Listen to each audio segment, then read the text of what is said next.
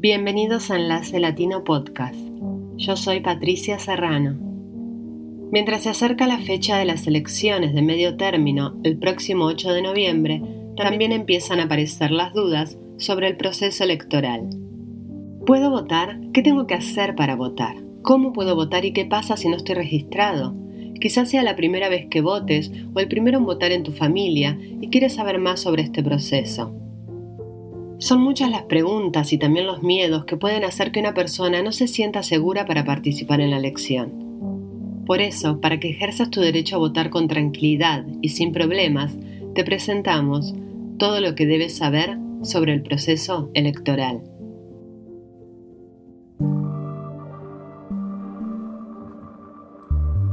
Para charlar sobre la importancia de estas elecciones de medio término, las modalidades del voto, y los desafíos para incrementar el voto latino, invitamos a participar en este episodio a... Mi nombre es Walter Gómez, periodista originario de Argentina, cofundador de Enlace Latino NC y dentro del rol de, Enlace soy el editor eh, general.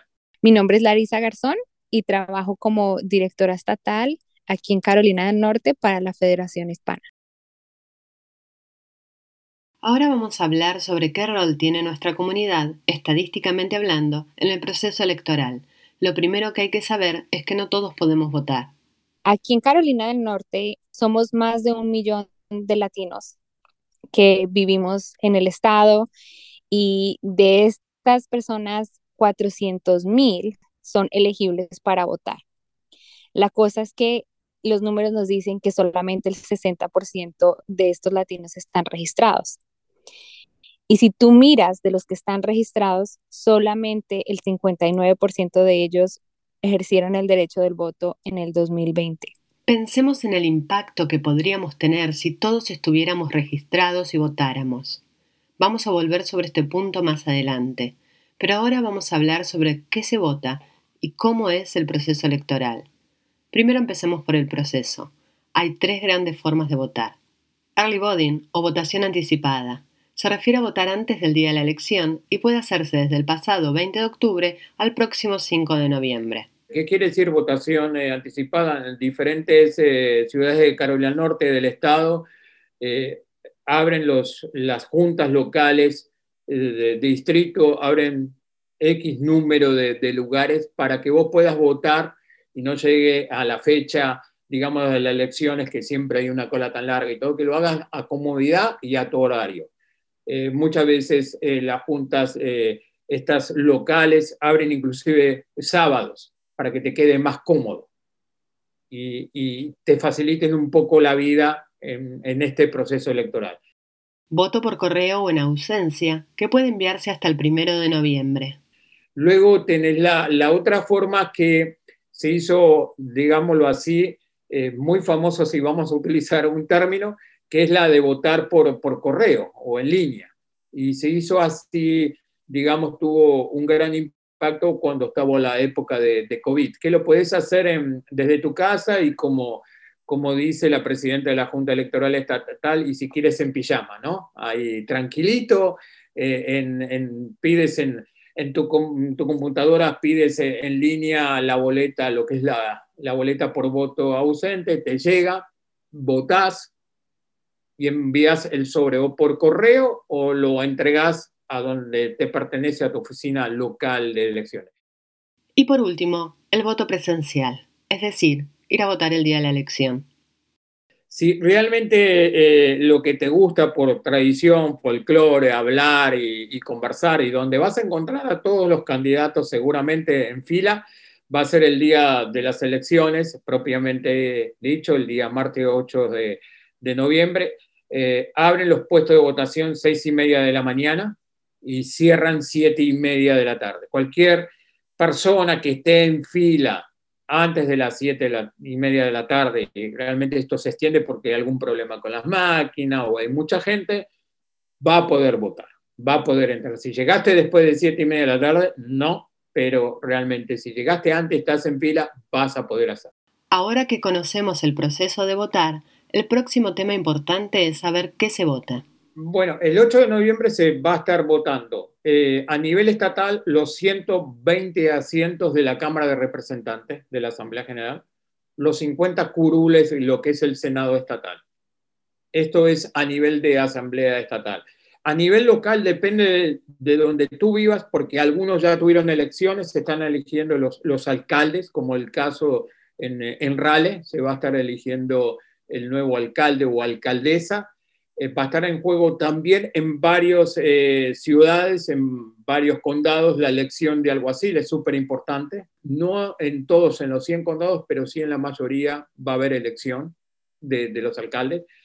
También vamos a tener en juego a nivel, todo esto es estatal y local, eh, en varios también distritos, elección de lo que es jueces distritales, y a nivel estatal se van a estar eligiendo dos jueces a la Corte Suprema de Justicia de Carolina del Norte. Esto es como a nivel estatal local. A nivel federal vamos a estar eligiendo 14 eh, personas, 14 congresistas que van a estar representando a Carolina del Norte en la Cámara de Representantes en Washington, D.C. Y a nivel, digamos, federal vamos a estar eligiendo un senador federal para estar representándonos en Washington, D.C. Escuchar tantos datos puede ser confuso, sobre todo si no has votado antes, pero expliquemos un poco por qué es tan importante esta elección. Estas elecciones, especialmente eh, estas que vienen en noviembre, van a ser súper importantes porque van a estar eligiendo personas a nivel local, a nivel estatal y a nivel federal. Entonces, van a estar eh, eligiendo personas que van a tomar decisiones que van a impactarlos en todas las partes de sus vidas, ¿verdad? Eh, las calles, las escuelas que enseñan eh, cómo funcionan los presupuestos, qué leyes se pasan a nivel federal, todo esto, por eso es muy importante ir a votar estos midterms. Pero hay una pequeña victoria que podemos celebrar.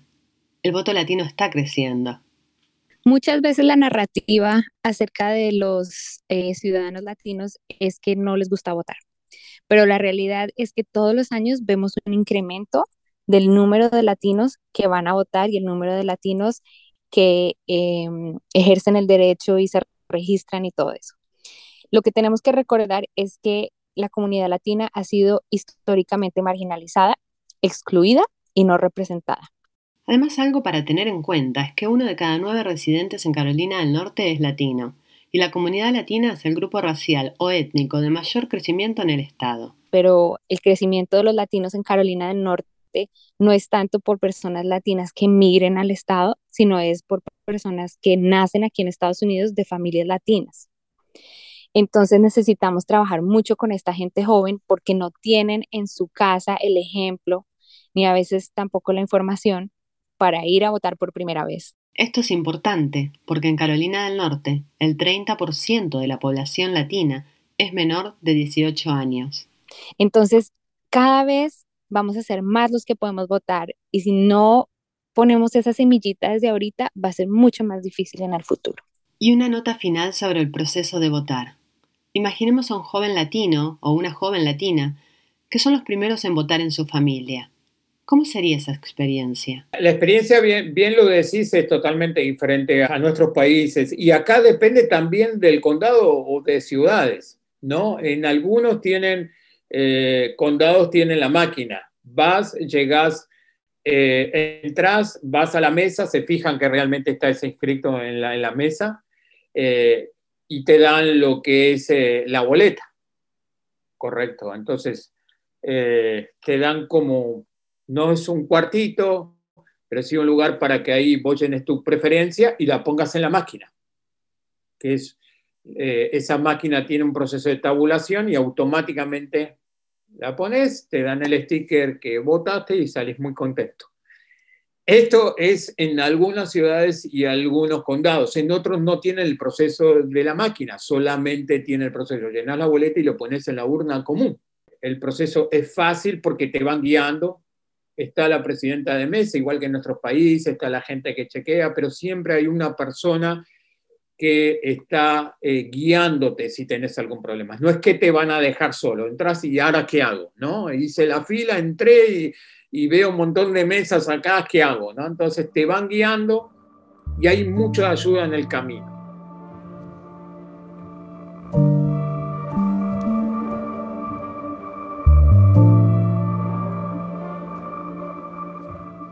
Hay un último tema que no podemos dejar pasar, Lamentablemente existe un movimiento que busca crear dudas sobre la legitimidad de las elecciones. Hablamos con Elena Severio, trabajadora electoral de Carolina del Norte, para que nos cuente un poco sobre su trabajo. El trabajo, más que nada, es para asegurar que toda la gente que viene adentro de este sitio donde estás votando, que puedes hacer su voto. Pero nuestro trabajo no termina ahí. No. Hay muchas medidas de seguridad entregadas en la proceso para garantizar que no hay engaño. También es importante saber que la Junta de Elecciones Estatal de Carolina del Norte estableció nuevas medidas para garantizar el proceso electoral. Y esto estamos hablando si tú sufres alguna, eh, digamos, intimidación cuando estás en el proceso electoral, eh, de algún vedor. Correcto, que por ejemplo, cuando lo que estamos hablando vas a poner la boleta en la máquina, se te acerque, quiere mirar a ver por quién estás votando, si realmente estás inscrito. O sea, eso, todo ese, ese proceso del observador electoral, quien va a pararlo si está haciendo algo mal es la persona que esté como autoridad de la Junta Electoral de ese condado. Si te molestan, te intimidan o quieren hacerte creer mentiras sobre la elección, tienes que saber que puedes contactar a personas como Elena, los trabajadores electorales, que estarán en todos los espacios de votación para garantizar a las personas que puedan ejercer su derecho a votar. Antes de terminar el episodio, queremos dejar en claro tres puntos. Primero, que para votar tienes que ser mayor de 18 años y ser ciudadano estadounidense. Segundo, tienes que estar registrado en el estado y condado donde vives. Y tercero, si cumples los primeros dos requisitos, pero no estás registrado, recuerda que todavía puedes registrarte y votar el mismo día en el periodo de votación anticipada. Chequea toda la información que necesites con la Junta Electoral de tu distrito. Votar es participar en nuestra democracia. Tu voto hace una diferencia. Enlace Latino Podcast es una producción de Enlace Latino en sí. Este episodio fue producido por Patricia Serrano y David Sadmiller.